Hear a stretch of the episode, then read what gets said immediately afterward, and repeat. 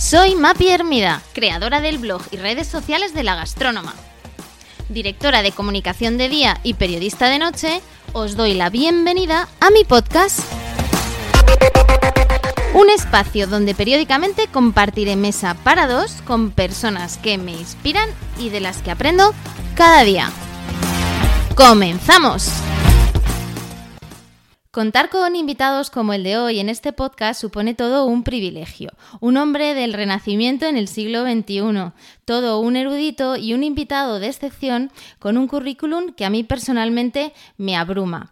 Filósofo, filólogo, jurista, ensayista, dramaturgo, letrado del Consejo de Estado y director de la Fundación Juan March. Javier Goma, bienvenido a este nuevo capítulo.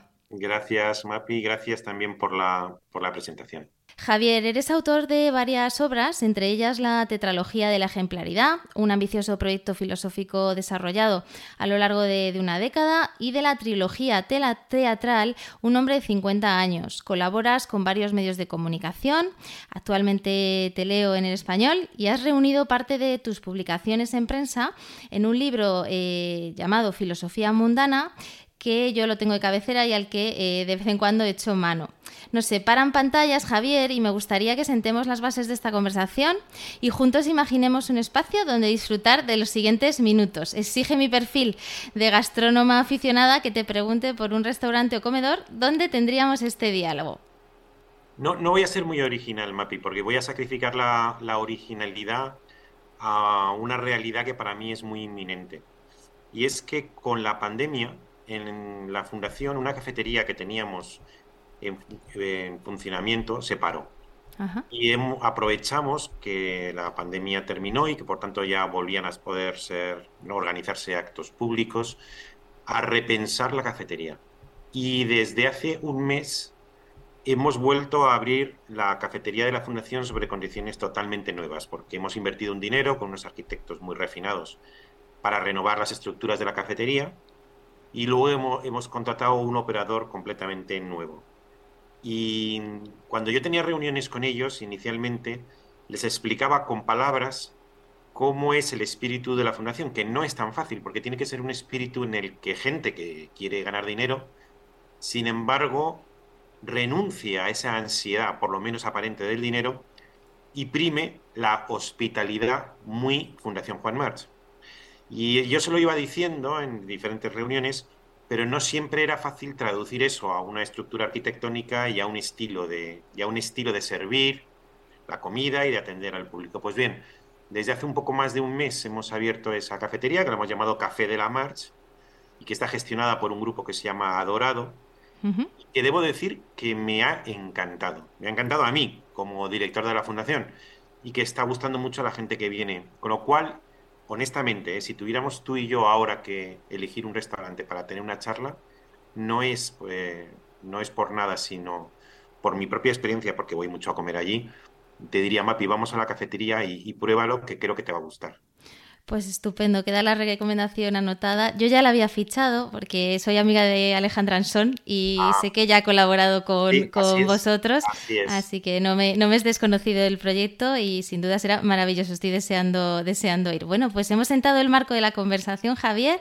Empiezo por tu trayectoria. Sorprende que un hombre como tú, em, eh, eh, bueno, suspendiese dos asignaturas de filología y que posteriormente superases las oposiciones a cuerpo de letrados del Consejo del Estado como número uno, cursas la carrera de Derecho y la oposición en tres años y por si esto no fuera poco, después haces la carrera de Filosofía. ¿no? Eh, también comentas que tuviste una madurez, digamos, tardía y que estabas en un ensimismamiento constante. Bueno, ¿qué pasó ahí? Sí, eso es verdad. ¿eh? Yo me sigo preguntando, Mapi, de verdad que me sigo preguntando porque creo que yo era un problema para mí mismo.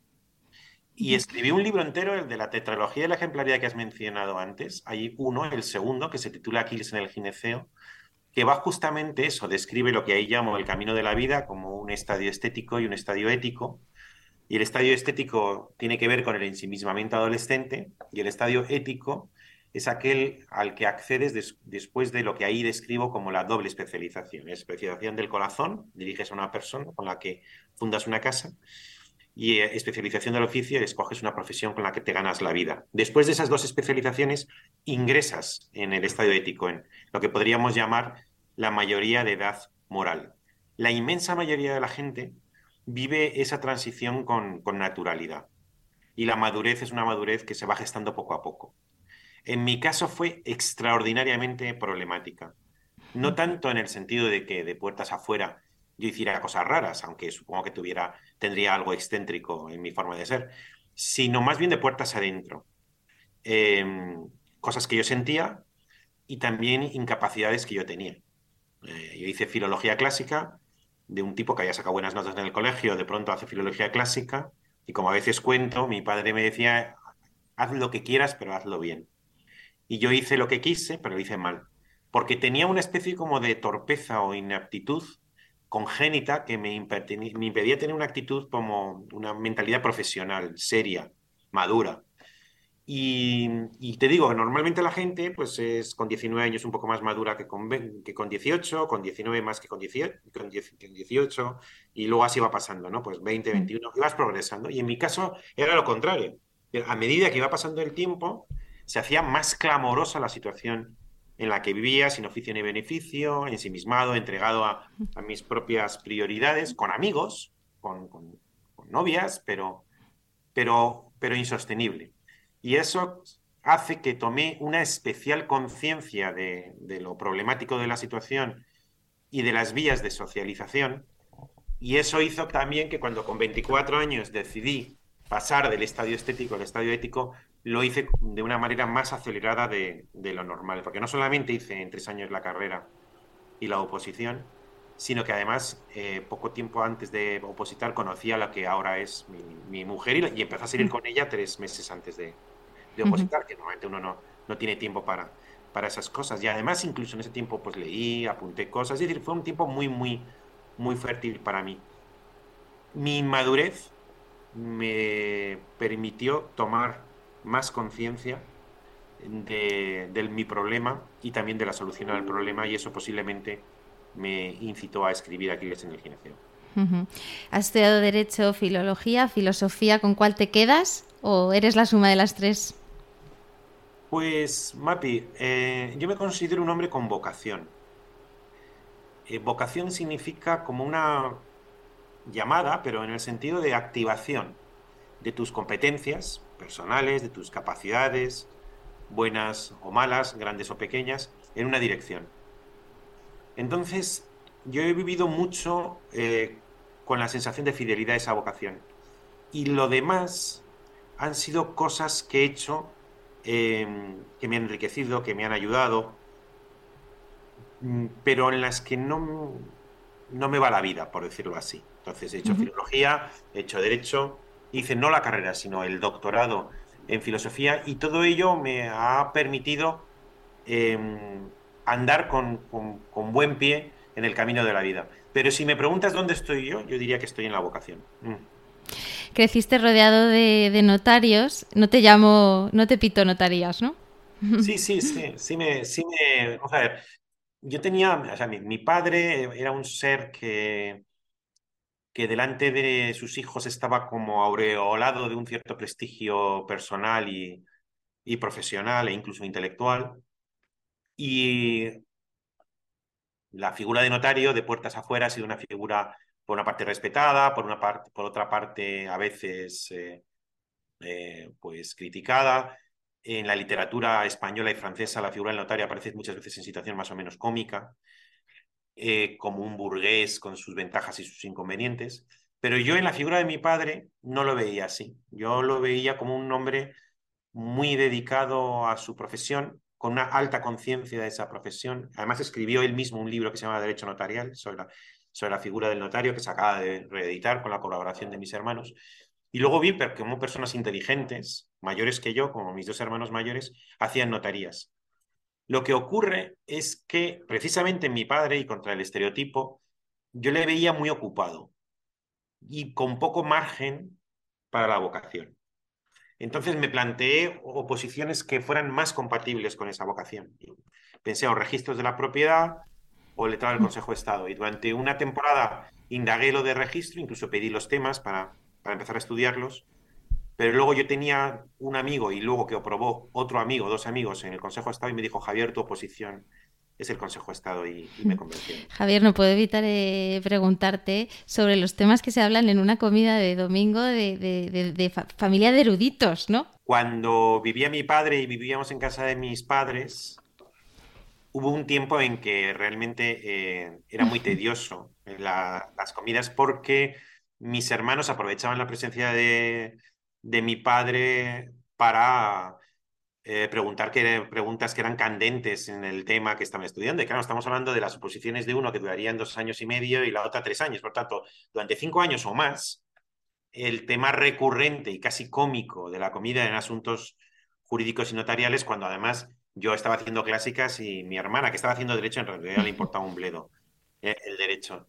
Y ahora, en cambio, en las comidas en las que reunimos periódicamente, porque somos cuatro hermanos que nos llevamos muy bien eh, en torno a mi madre, pues abunda más bien el, eh, las pullas. las pullas mutuas, ¿no? hacemos, por supuesto, balance de una cosa o de otra, eh, asuntos que siempre hay que resolver, que si mamá, que si las vacaciones, que si, que si esto o el otro y luego normalmente dedicamos bastante tiempo a De hecho, te declaras eh, maestro del sistemalismo. Eh, ¿Qué maestría es, esa? ¿De qué disciplina estamos hablando, Javier? Sí, sí, sí, es una disciplina que considero campeón mundial en esta, en esta modalidad, porque que es una modalidad un poco peculiar, ¿eh? porque el chiste malo es lo contrario de la broma pesada, ¿no? O del chiste del cargante que que utiliza y hace daño al otro con el chiste. Entonces yo te hago un chiste a ti de mal gusto y a lo mejor me río yo y el compañero que lo está oyendo, pero a ti te hace sufrir. Mientras que el chiste malo, tal como yo lo tengo concebido, es un chiste en el que en vez de reírte del que lo oye, eh, te ríes de ti mismo. Porque es un chiste malo con la intención de que sea malo. No es un chiste malo a pesar de y a, pesar del que lo cuenta. Entonces tiene, tiene una finalidad que es un poco autoirónica y en el ámbito de la educación, yo tengo cuatro hijos, eh, contribuye mucho a dulcificar el ejercicio de la autoridad. Eh, cuentas un chiste malo, ellos, tus hijos se asquean, se avergüenzan de ti y hacen todo tipo de sueltan todo tipo de, manifestaciones de desagrado.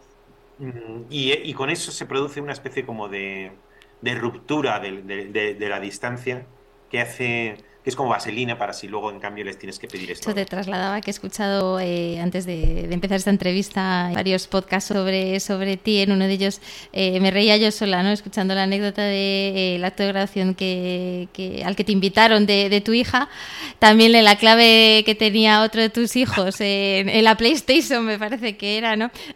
Horroroso. no, sé si venía bien ahí contado, porque, porque en una entrevista eh, lo conté, pero luego cuando vi la transcripción me parecía que no estaba del todo bien contado, pero es que era sorprendente. ¿Cómo fue? Cuéntanos, eh, Javier. Sí, sí, o sea, mm. era un día que hace unos años yo tengo tres hijos varones y porque mi hija por algún motivo no, ha sido aficionada a la PlayStation, pero entonces tengo un hijo que, que estaban, pues no sé si con, con la Fórmula 1, con el fútbol o lo que fuera y se les estropeó.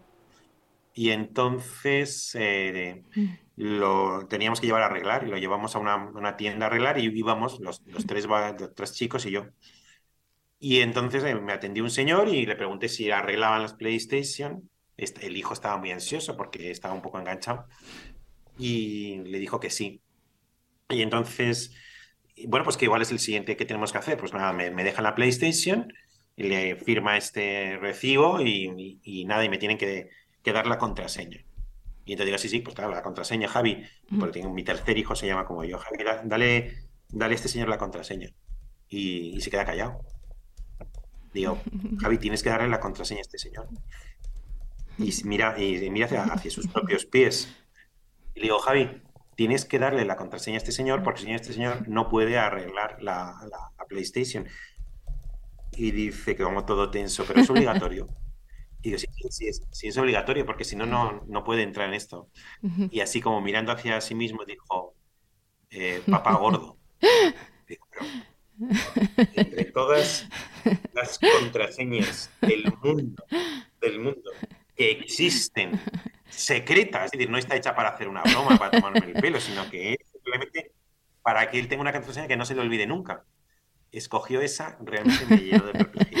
Hablas que los hijos eh, son las únicas personas que, quieres que sean mejor que, tú. Me encantaría preguntarte por tu rol como, como padre, Javier. Es que, fíjate, mi, mi rol como padre tiene dos, dos que, te lo, que te lo voy a definir ahora, tiene dos circunstancias que sin esas dos circunstancias quizá no se pueda generalizar. Pero las dos circunstancias son eh, que tengo unos hijos que han nacido genéticamente muy sanos, muy, muy sanos. Que podría, sanos en el sentido físico y sanos en el sentido psicológico. Que esto no siempre tiene por qué ocurrir y hay un elemento de suerte. Es chicos, yo tengo amigos que tienen hijos que tienen temperamento depresivo o que, o que tienen una timidez extrema o que tienen una hiperactividad, o sea, son hiperactivos, que tienen el famoso síndrome, o a lo mejor tienen una inteligencia tan absolutamente extrema que les lleva a una, a una cierta inadaptación. Eh, entonces, en mi caso, no. Son gente a los que le gusta lo bueno, no les gusta lo malo, les gusta lo saludable, no les gusta lo, enfermizo, les gusta la gente buena, les gusta divertirse, les gusta trabajar, les gusta las vacaciones. Entonces, eh, la naturaleza ha colaborado. Y el segundo factor es que tienen una madre que se ha dedicado intensamente a ellos y que ha hecho que, sobre todo en los primeros años, en los que el niño todavía no tiene la conciencia ni siquiera para decir yo, y que por tanto son, es un elemento hipersensible cuya influencia no está todavía filtrada, pues han tenido una, una experiencia de dedicación, de, cariño, de atención extremo. Y eso, lógicamente, les ha dado mucha confianza hacia ellos mismos y hacia la naturaleza. Si les preguntas a ellos cómo es el mundo, pues el mundo no es un lugar hostil, en principio, sino que es un lugar bastante acogedor. Entonces, si juntas estos dos elementos, es posible lo que te voy a decir. Y es que mi gran contribución en la formación de mis hijos ha sido no estorbar. No estorbar activamente, eso sí es cierto, ¿eh? prestando tiempo a no estorbar. Pero yo tenido una relación extraordinariamente cercana a mis hijos, la sigo teniendo, pero he sentido que dado que eh, podrían, quizá pues por la proyección de los libros o, o por otras razones, sentir una cierta inhibición hacia su padre, eh, no ha habido nada de eso. Y realmente nada de eso. Tú antes contabas el, la, anécdota de mi hija, me piden que el discurso de graduación de, mi hija. Empiezo por decir que no me lo han dado por, por, precisamente la frecuencia con la que voy al colegio de mi hija, porque cada vez que voy al colegio hay un edificio nuevo, empezaba diciendo eso, ¿no? Lo cual revela que ha pasado bastantes meses, incluso a lo mejor un año, porque iba todo bien, porque iba, porque iba todo bien, y cuento una serie de cosas y la última revelo que como un día mirando el chat, el móvil, tuve una conversación con mi hija, se produjo una disparidad de opiniones, no, este chico, uno de mis hijos no ha dicho esto, sí lo ha dicho, no lo ha dicho en el chat familiar, y, miro el móvil donde se ve el chat familiar, el móvil de mi hija, donde se verifica o no lo que estábamos hablando sobre lo que había dicho un hijo y veo que, me tiene agendado con el nombre Paquete. Y es que además de verdad me llama Paquete. Y ahora me llama, pero es que la novedad es que después del discurso me llaman Paquete también sus hijas, sus amigas, quiero decir. Eh, no soy precisamente una eh, figura intimidatoria en casa. Y sin embargo, como los niños son muy buena gente, muy, muy buena gente, y son sanos y son buenos, pues eh, una de mis prioridades ha sido no, ser una autoridad mm, castrante o represora o, no. Mm, he tenido muy claro que, la casa tiene que ser un lugar agradable, un, lugar eh, donde, donde ellos están bien y, luego ayudar en lo que he podido, en parte, con tiempo, no solamente con, con gestiones, sino con tiempo, con, con atención. Que ellos noten que mi atención también pues, está puestos en eh, puesta en ellos. ¿Qué hábitos cultivas, Javier? Como, como lector te he escuchado también que, eres capaz de coger un autor y leerte toda su, su bibliografía en Twitter. Eh, tienes su, tu manifiesto ¿no? de ignoro mucho, aprendo rápido. Te, te, imagino ¿no? en tu, en tu cheslon leyendo en casa. Eh, ¿Cómo son esos hábitos del día a día? Sí, o sea, hubo, hubo una época en que no tanto porque yo sea un lector, porque mi, relación con la lectura siempre ha sido muy problemática. Eh, siempre ha sido muy, muy problemática, Mapi. Porque me acuerdo que, que mi padre me decía, Javi, tú eres un mal lector. Y es verdad que yo soy mal lector. Pero yo he sido durante muchos años un hombre que leía. Una vez, en, lo he contado alguna vez, ¿eh? que iba yo, yo vivía aquí en la calle Velázquez con mis padres y, y salía a dar un paseo y me hicieron una encuesta de hábitos lectores de la ciudadanía. Y yo leía a lo mejor 16 horas al día, durante muchos años. No paraba, era un hombre que leía. Pero no tanto por una ansiedad lectora, sino porque tenía una ansiedad así muy grande, pero de mi propia vocación, de encontrar las palabras, las categorías, los sentimientos, eh, los símbolos de las cosas que yo quería contar. Y eso te lleva en un momento a querer saberlo todo, para poder luego eh, emitir tu juicio con el, con el contexto adecuado. Entonces yo era un hombre mal lector porque mm, yo me dedicaba a rapiñar. ¿no? Mi padre era un excelente lector porque era una persona que leía por placer. Y, eso, es de buen lector. Yo no leía por placer. Yo, yo, yo leía por conquistar. Es decir, una actitud casi instrumental. Pero leí una barbaridad sobre todo pues a partir los 15 y los 25, por ejemplo, pero no después, porque una vez ya con mi mujer ya me recuerda demencialmente dedicado a la lectura y me acuerdo que incluso un día estábamos en el coche y, en el semáforo yo, aunque conducía, leía o, o, o sea, cosas un poco extremas, ¿no? Eso se me ha pasado. Entonces ahora leo mucho, pero no tiene nada que ver. Soy un hombre muy de rutinas.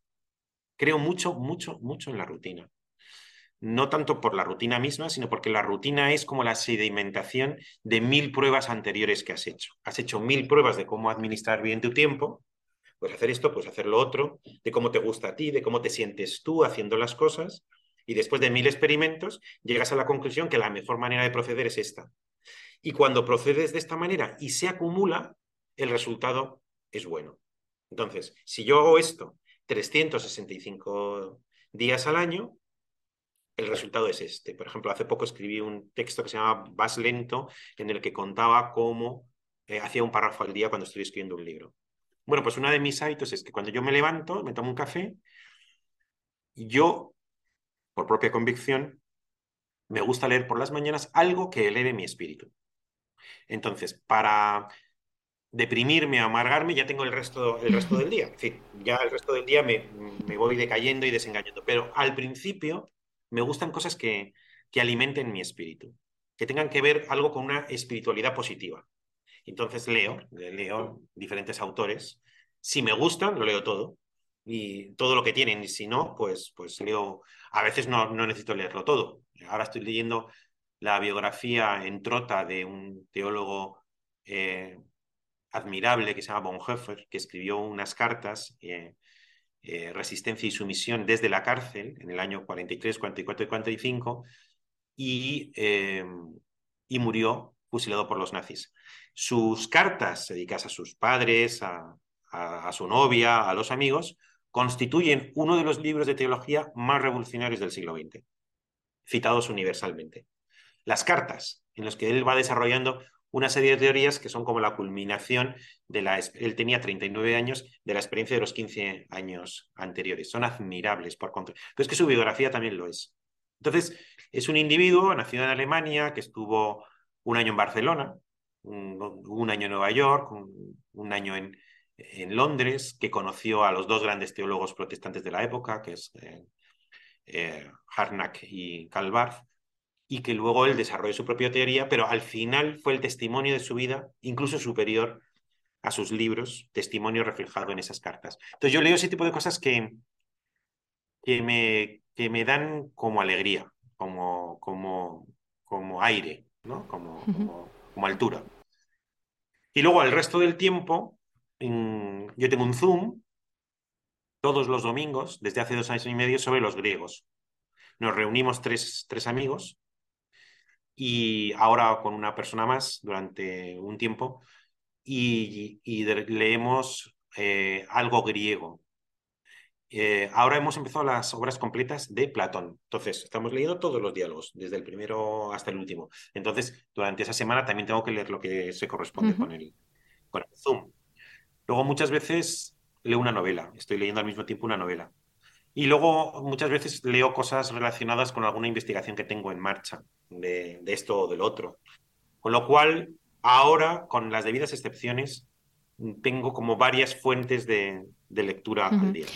¿Tiene que ver la lectura y tu amor por la lectura con, con, otra de las, de las definiciones que te he escuchado precisamente eh, sobre tu figura y es que eres un, buen definidor, ¿no? Que, sabes muy bien explicar cuando, cuando ves algo, ponerlo en palabras. Me da un poco de como de embarazo, de, vergüenza decirlo, lo de, lo de la definición. Pero creo que no sería del todo justo si no, si no lo reconociera. Y no te digo que porque se me dé bien con las palabras. ¿eh? Yo no, no, estoy seguro yo que yo sea bueno con las palabras. Soy bueno al final, pero porque trabajo más que los demás. Pero no sé si es por, por habilidad innata. Lo que sí tengo, y si a alguien le parece un poco jactancioso, pido disculpas de antemano, es tendencia y cierta habilidad para definir. Es decir, yo tengo una tendencia natural de que ahora cuando cortemos eh, me diga a mí mismo, ¿cómo, es MAPI? Y convierta las impresiones que yo he tenido eh, en un enunciado con varias palabras. O voy por la calle y entro en un bar y, y digo, si tuviera que decirle a un amigo en qué bar he entrado, ¿qué palabras utilizaría? Eh, cada uno dedica su tiempo a lo, que quiere. por algún motivo que no, que no te sé explicar, a mí se me viene a la mente esa... esa y entonces, en mi escritura, mm, creo que eh, defino con mucha precisión y con claridad conceptos muchas veces confusos, oscuros, difíciles, y que con mucha frecuencia la gente confía a la intuición. Entonces, yo qué sé, yo eh, tengo un capítulo eh, sobre el concepto de vocación. La gente habla de la vocación o de la vocación literaria. Y todo el mundo se refiere a algo impreciso, pero que sirve para comunicar. En cambio, para mí ha sido un concepto fundamental. Entonces, cuando terminé la tetralogía de la ejemplaridad de la que antes hablaba, terminé el último tomo y me dije, aquí falta algo. ¿Y qué es? ¿Por qué le he dedicado tanto esfuerzo a algo que, que nadie me pide? Y ese es el concepto de vocación.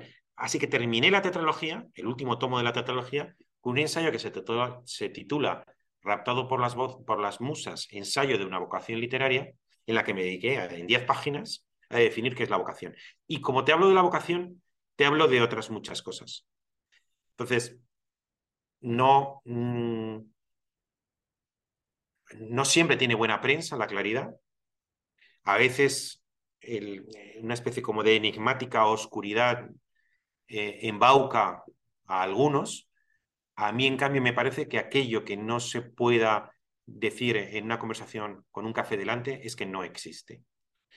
Y si a veces eh, tienes que decir que la razón o que mm, solamente puede llegar hasta aquí, pues puedes decir eso, que solamente puede llegar hasta aquí pero no refugiarte en el carácter a veces meramente intuitivo de un concepto para no definirlo. A mí me gusta mucho, pero mucho definir. Y cuando veo a alguien que en un libro define con claridad algo, tengo la sensación de que me ha ahorrado mil horas de tiempo. Porque en lugar de tener que dar mil rodeos antes de llegar a esa síntesis, este señor me hace, o señora, me hace el favor de ahorrarme el trayecto y darme ese regalo, que es la definición final. Me parece que una buena definición es un regalo.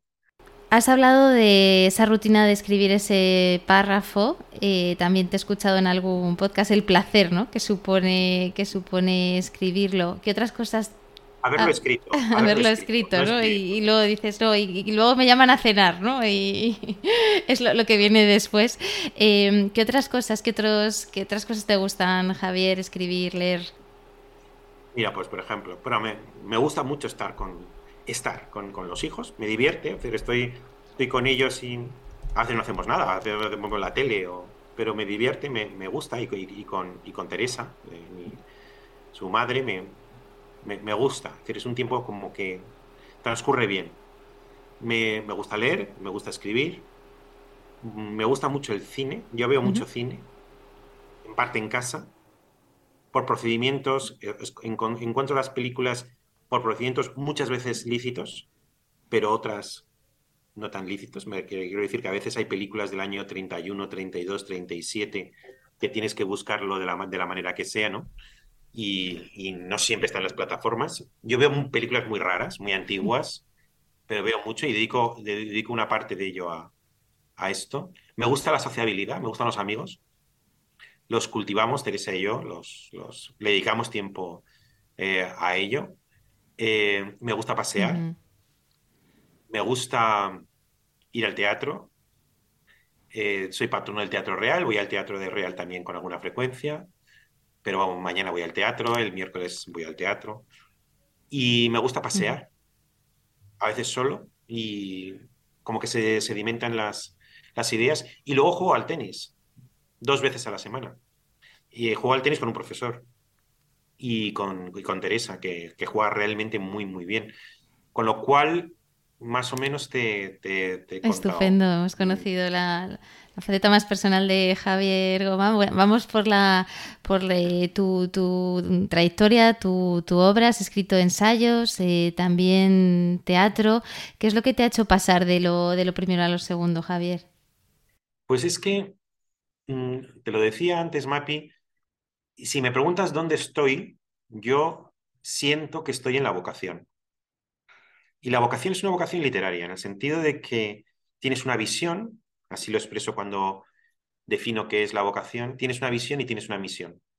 La, visión la tienes por, algún motivo, tienes una visión de las cosas y la misión es encontrar un instrumento donde esa visión permanezca.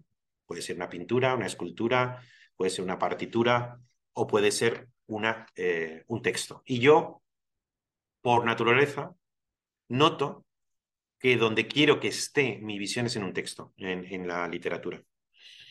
Ahora, si ese texto es un texto ensayístico o un texto teatral, para mí es una decisión secundaria. He definido en algunos sitios la filosofía como literatura conceptual, es decir, literatura. En consecuencia, pasar de literatura conceptual a literatura dramática es un paso mucho más sencillo en mi mundo de lo que la gente podría pensar. Porque cuando escribo literatura, escribo ya de manera dramática. Y cuando escribo eh, drama, tiene algo de, meditación filosófica de la vivencia que también he hecho en la tetralogía. Hay otras razones que, explican esa transición, como por ejemplo, como cuento en, en mi libro Un hombre de 50 años, determinadas experiencias, a veces dolorosas, que se expresan mejor mediante el antes y el después del drama que, que mediante la supuesta atemporalidad del concepto, es decir, que cómo cuentas la orfandad en un ensayo. Puedes decir una serie de cosas, pero la orfandad eh, se vive sobre todo en la experiencia. Y la experiencia se cuenta mejor en el antes y el después de una obra de teatro o de una novela que, que en un ensayo. Porque el ensayo lo congela todo, lo mineraliza todo. Y justamente fue el fallecimiento de mi padre lo que desencadenó la primera obra y la primera obra ya llegó a la segunda, la tercera y alguna más. Vamos con tu libro Filosofía Mundana, mm, Filosofía sobre el Mundo para todo el mundo y con un poco de, mundo. Hablas de las personas, eh, que todas las personas poseen una interpretación, entonces cada uno de nosotros nos podemos considerar filósofos. Yo, pienso que sí. Esa es mi tesis fuerte. si tú, Mapi, te comparas con una mujer china actual, eh, aunque la configuración somática es parecida, sin embargo, el mundo en el que vivís es totalmente distinto, porque tenéis una interpretación heredada de la comunidad a la que pertenecéis totalmente distinta.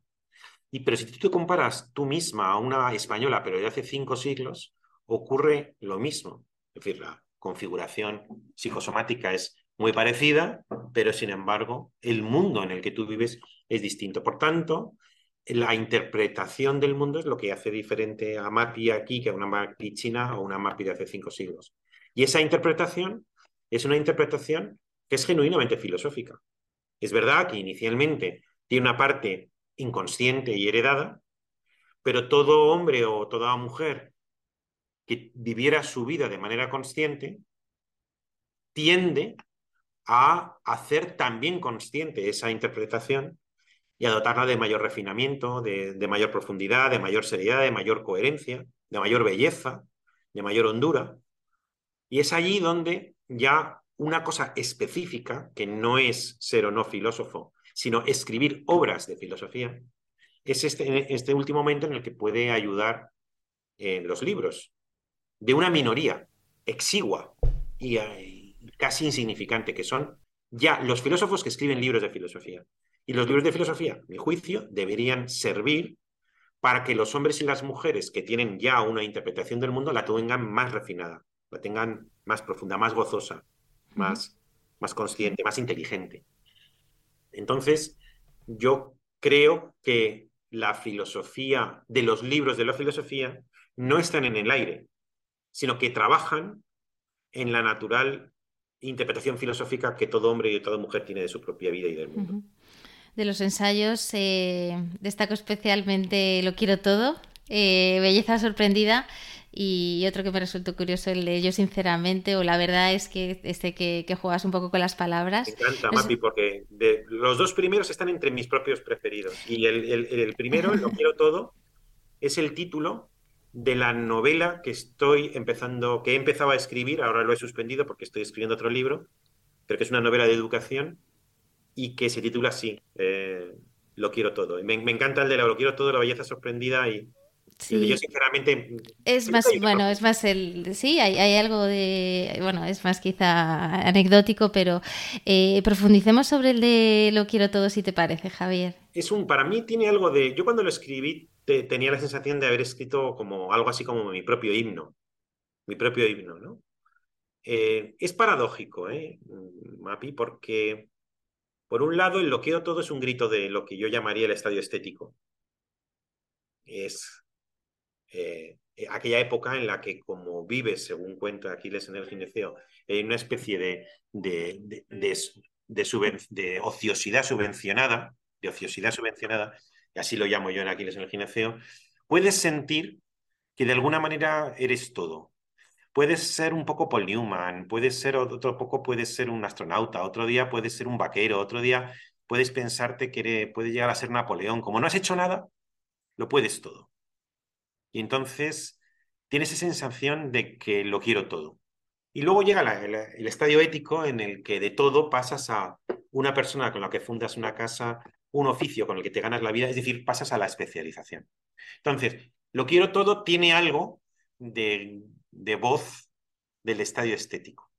Pero, pero, mi tesis es que cuando entras en el estadio ético, te has especializado, queda lo que yo en, en, Aquiles en el Gineceo llamo el momento estético dentro de lo ético. Es decir, no acabas de renunciar del todo, ni debes a, ese anhelo total.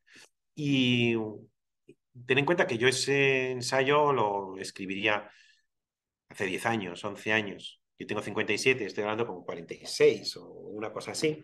Con 46 años, en el fondo de mi corazón, yo sigo diciendo que lo quiero todo. En el sentido de que no me da la gana de renunciar a nada. Y dicen, no, si eres, eh, si te ganas la vida eh, como director de la fundación, entonces no puedes ser escritor. Si tienes hijos, entonces no te puedes dedicar a, la vocación. No, no, si, si eres estético no, no, no, te puedes dedicar a la ejemplaridad. Si te, si te gusta Eh, si tienes una vocación, pues entonces no te puedes dedicar a la sociabilidad, si te, te gusta... Las, las... Tienes que elegir. Y yo digo, yo no elijo, yo lo quiero todo. Luego llegas a donde llegas. Eh, yo no digo que lo soy todo, digo que lo quiero.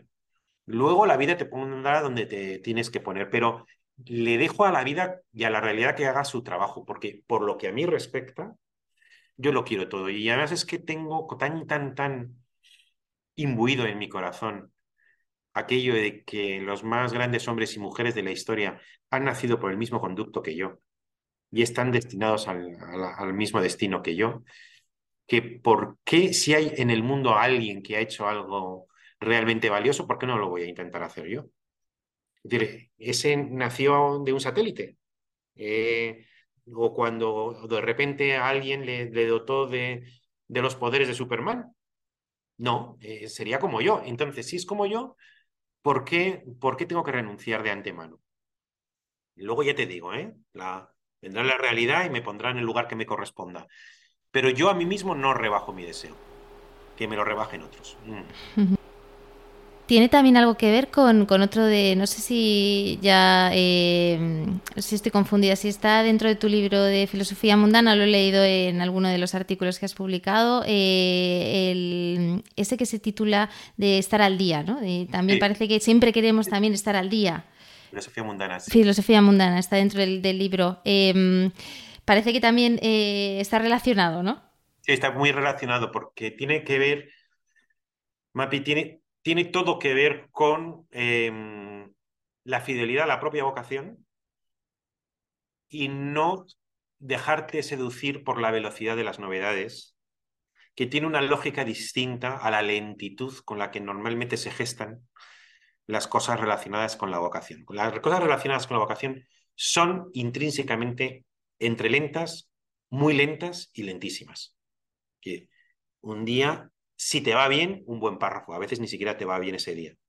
Otro párrafo, otro párrafo. Y luego ha terminado el año, son 365 párrafos, tienes 250 páginas, a lo mejor necesitas tres meses más y has terminado un libro.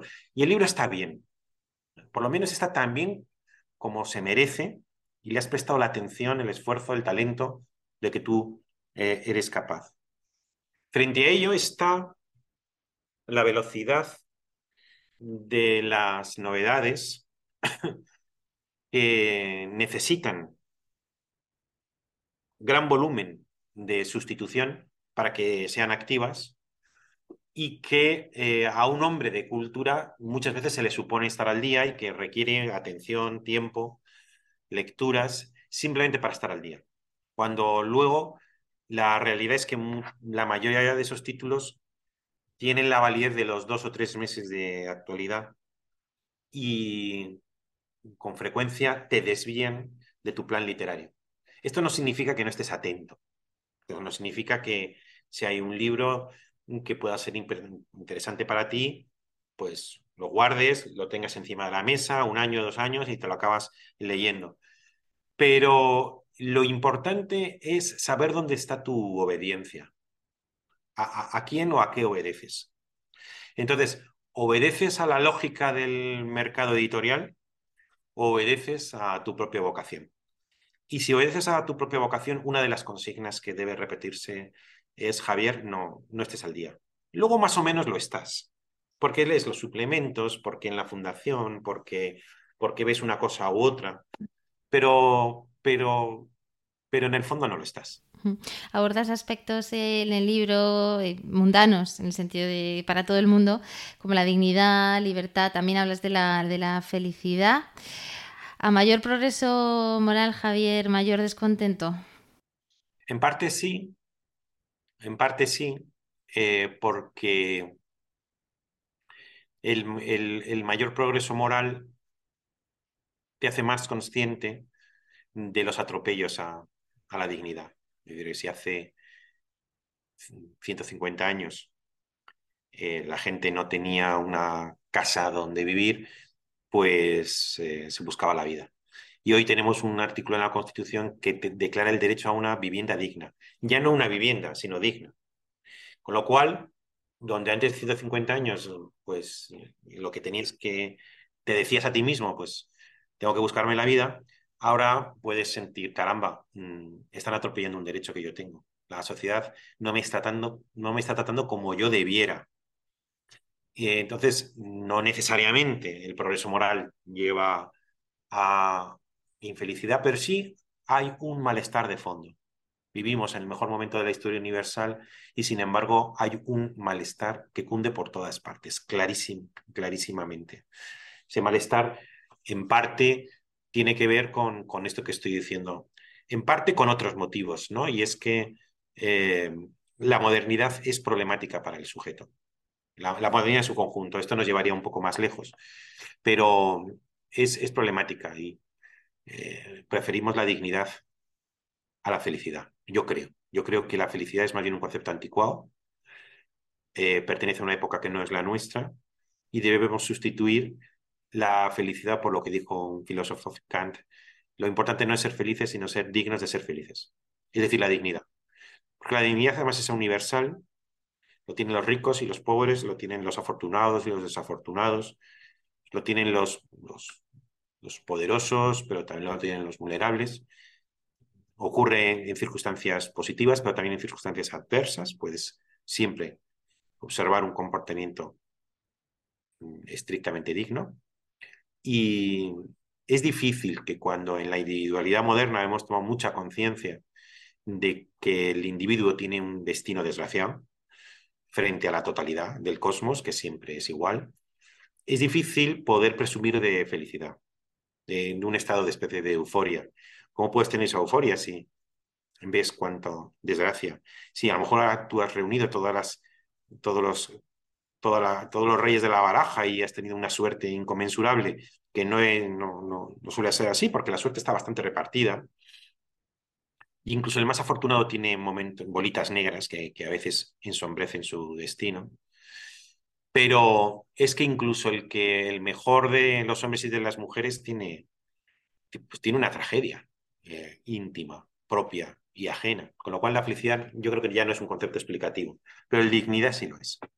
La dignidad no, no, no ayuda siempre a que te sientes eufórico porque muchas veces se pone el acento en su atropello. ¿Y qué rol juega la, la, utopía en esta felicidad? Escuché también, vi, bueno, en, en YouTube, eh, una charla que mantuviste con Irene Vallejo en el Festival Eñe, que habláis precisamente de utopía y distopía. Yo tengo una definición de, de, de cuál es la, la, actitud más correcta respecto a la utopía. Yo prefiero llamarle ideal. Y es, eh, hay que ser realistas con ideal. No hay que ser idealistas. Tampoco hay que ser de un realismo que excluya el ideal. Hay que ser realistas con ideal. Idealista es una, el, ideal es una propuesta de perfección. Y aspirar a que en este mundo exista la perfección eh, te lleva a la melancolía absoluta o a veces te lleva al rencor. Por tanto, un idealismo entendido como una propuesta de perfección para este mundo no funciona.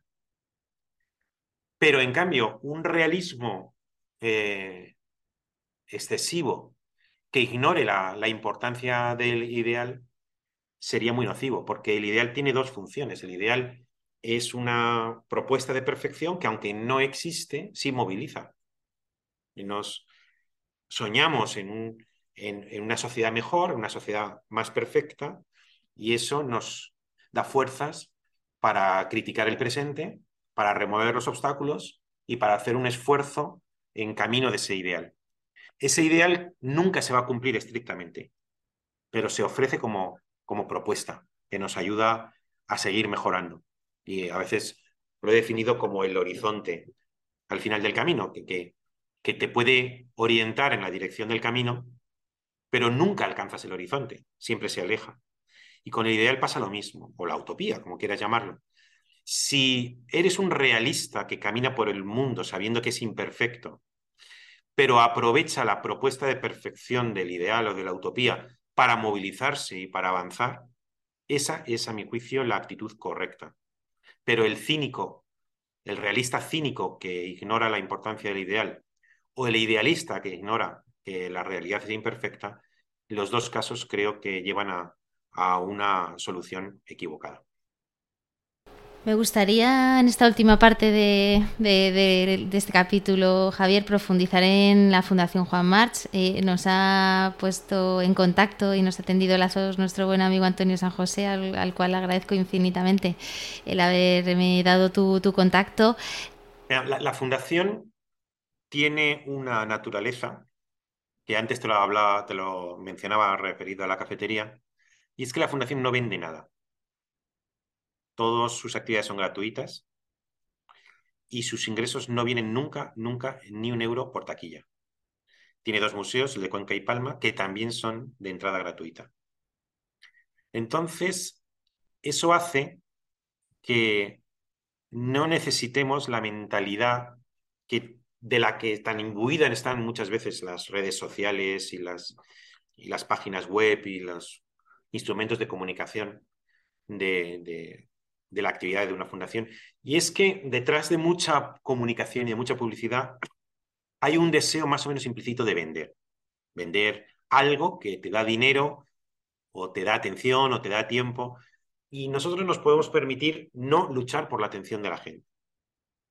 Entonces, si tú vas nuestra, ves nuestra página web o ves nuestras newsletters de los domingos o ves nuestra revista trimestral, mm, verás que es una una comunicación que está presidida por el principio de la hospitalidad. En el sentido, Mapi, de que si tú quieres venir a la fundación, eres extremadamente bienvenida. Pero si no quieres venir, no nos, no nos ocurre absolutamente nada. Vendrás no porque yo te insista, no porque yo te lo ruegue, no porque yo grite. Vendrás porque encontrarás algo que te apetece y entonces serás muy, muy bienvenida y tratada muy bien.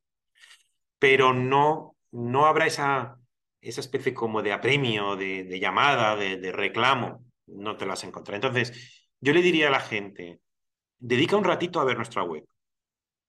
Apúntate si te parece y si te apetece a la suscripción de las newsletters de los domingos y si te apetece a nuestra revista trimestral.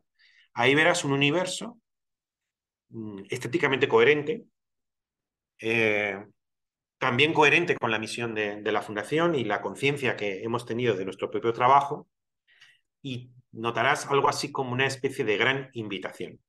Si quieres, ven, porque si vienes te vamos a tratar bien. Y si no quieres venir, nos parece también eh, mm, muy bien. Esos personajes que han ido pasando, esos encuentros, ¿alguno que, bueno, te haya resonado? Voy a hacer de director 20 años 20, y llevaba 7 antes siendo secretario general. Hay uno que me, bueno, que me resulta grato, porque estando yo en, filología clásica, tropecé con él una, una, vez, un año menos, porque estaba yo haciendo la mili, pero tropecé con él casi tres veces en asignaturas distintas, que es Agustín García Calvo. Entonces, Agustín García Calvo es una especie de, de personalidad que, había hecho de su propia vida una especie de obra de arte, un sabio, creo que sus tesis filosóficas no son demasiado interesantes, eh, pero en cambio su poesía, su, su disciplina, que era la, sobre todo el latín, aunque también había dedicado a los griegos, y sobre todo su persona, era verdaderamente artística. Y entonces él no era muy amigo de, ir a foros públicos, pero lo invité, me parece que es en el 2012 o 2013, a que diera lo que yo entonces llamaba, llamábamos todavía, alguna vez lo hacemos, autobiografía intelectual. Entonces él vino y aun cuando él siempre decía no me grabéis, el audio sí, pero le vimos titubeante. Su regla absoluta era que nadie nunca quería que se le grabara, que no hubiera ni audio ni vídeo, pero le vimos titubeante. Y, y le grabamos en audio y en vídeo. Y poco tiempo después murió. Con lo cual se ha convertido en un testimonio de, de este hombre, que es un poco un hombre secreto, que ha, sin embargo, generado un enorme culto a su alrededor. Pues tenemos una, el vídeo de su paso por aquí durante más de una hora, poco tiempo de morir, de quien había sido mi profesor, pero más que mi profesor había sido una personalidad extraordinaria. Así que bueno, se me ha ocurrido ahora hablando contigo que entre otras muchas posibilidades, esta podría ser una. Pues navegaremos y lo veremos con mucho cariño, con el cariño que lo transmites. Javier, eh, termino volviendo a filosofía mundana y a, uno de los últimos microensayos que tienes sobre dar las gracias. Eh, explicas que, eh, lo mejor es irse de la fiesta cuando, cuando te lo estás pasando bien. ¿no? Yo me lo estaba pasando muy bien, así que lo dejamos aquí. También desearte felices fiestas, otro de tus, de tus microensayos ensayos eh, del, tópico que, hablas y que como tú tampoco tengo, no, se me ocurre ninguno, ninguno mejor. Muchísimas, muchísimas gracias. Mapi, una cosa nada más, y es que como has mencionado filosofía mundana y me es muy grato que lo hayas hecho, voy a contar una primicia que nadie sabe. Bueno. Sí, sí, y es que no voy a decir todavía el nombre por si él no quisiera que lo dijera. Pero parece, parece que se va a convertir en, obra de teatro. Y Va a haber en el 2024, creo, una persona muy buena del teatro, un niño mimado de, la, del teatro español, lo va a convertir en una obra escénica con seis, ocho actores, donde van a coger fragmentos y van, a hacer diálogos eh, con el texto de filosofía mundana y que en principio se va a titular así, filosofía mundana, con lo cual no creo que haya muchos casos de que un libro de filosofía se convierta en, obra de teatro por un gran director con muy buenos actores en la escena española. Esto es una primicia. Mm. Bueno, pues eh, muchísimas gracias por haberlo compartido con nosotros, Javier. Gracias a ti, Mapi. Ha sido muy, muy grato intercambiar este rato de conversación contigo. Nos vemos en la fundación. Eso es. Hasta pronto. Y hasta aquí la entrevista de hoy. Si te ha gustado, no dudes en dejarme un me gusta en tu plataforma de podcast habitual o ayudarme a mejorar enviándome cualquier comentario a través de mi Instagram, arroba la-gastrónoma o mi blog lagastronoma.com. Gracias y hasta el próximo podcast.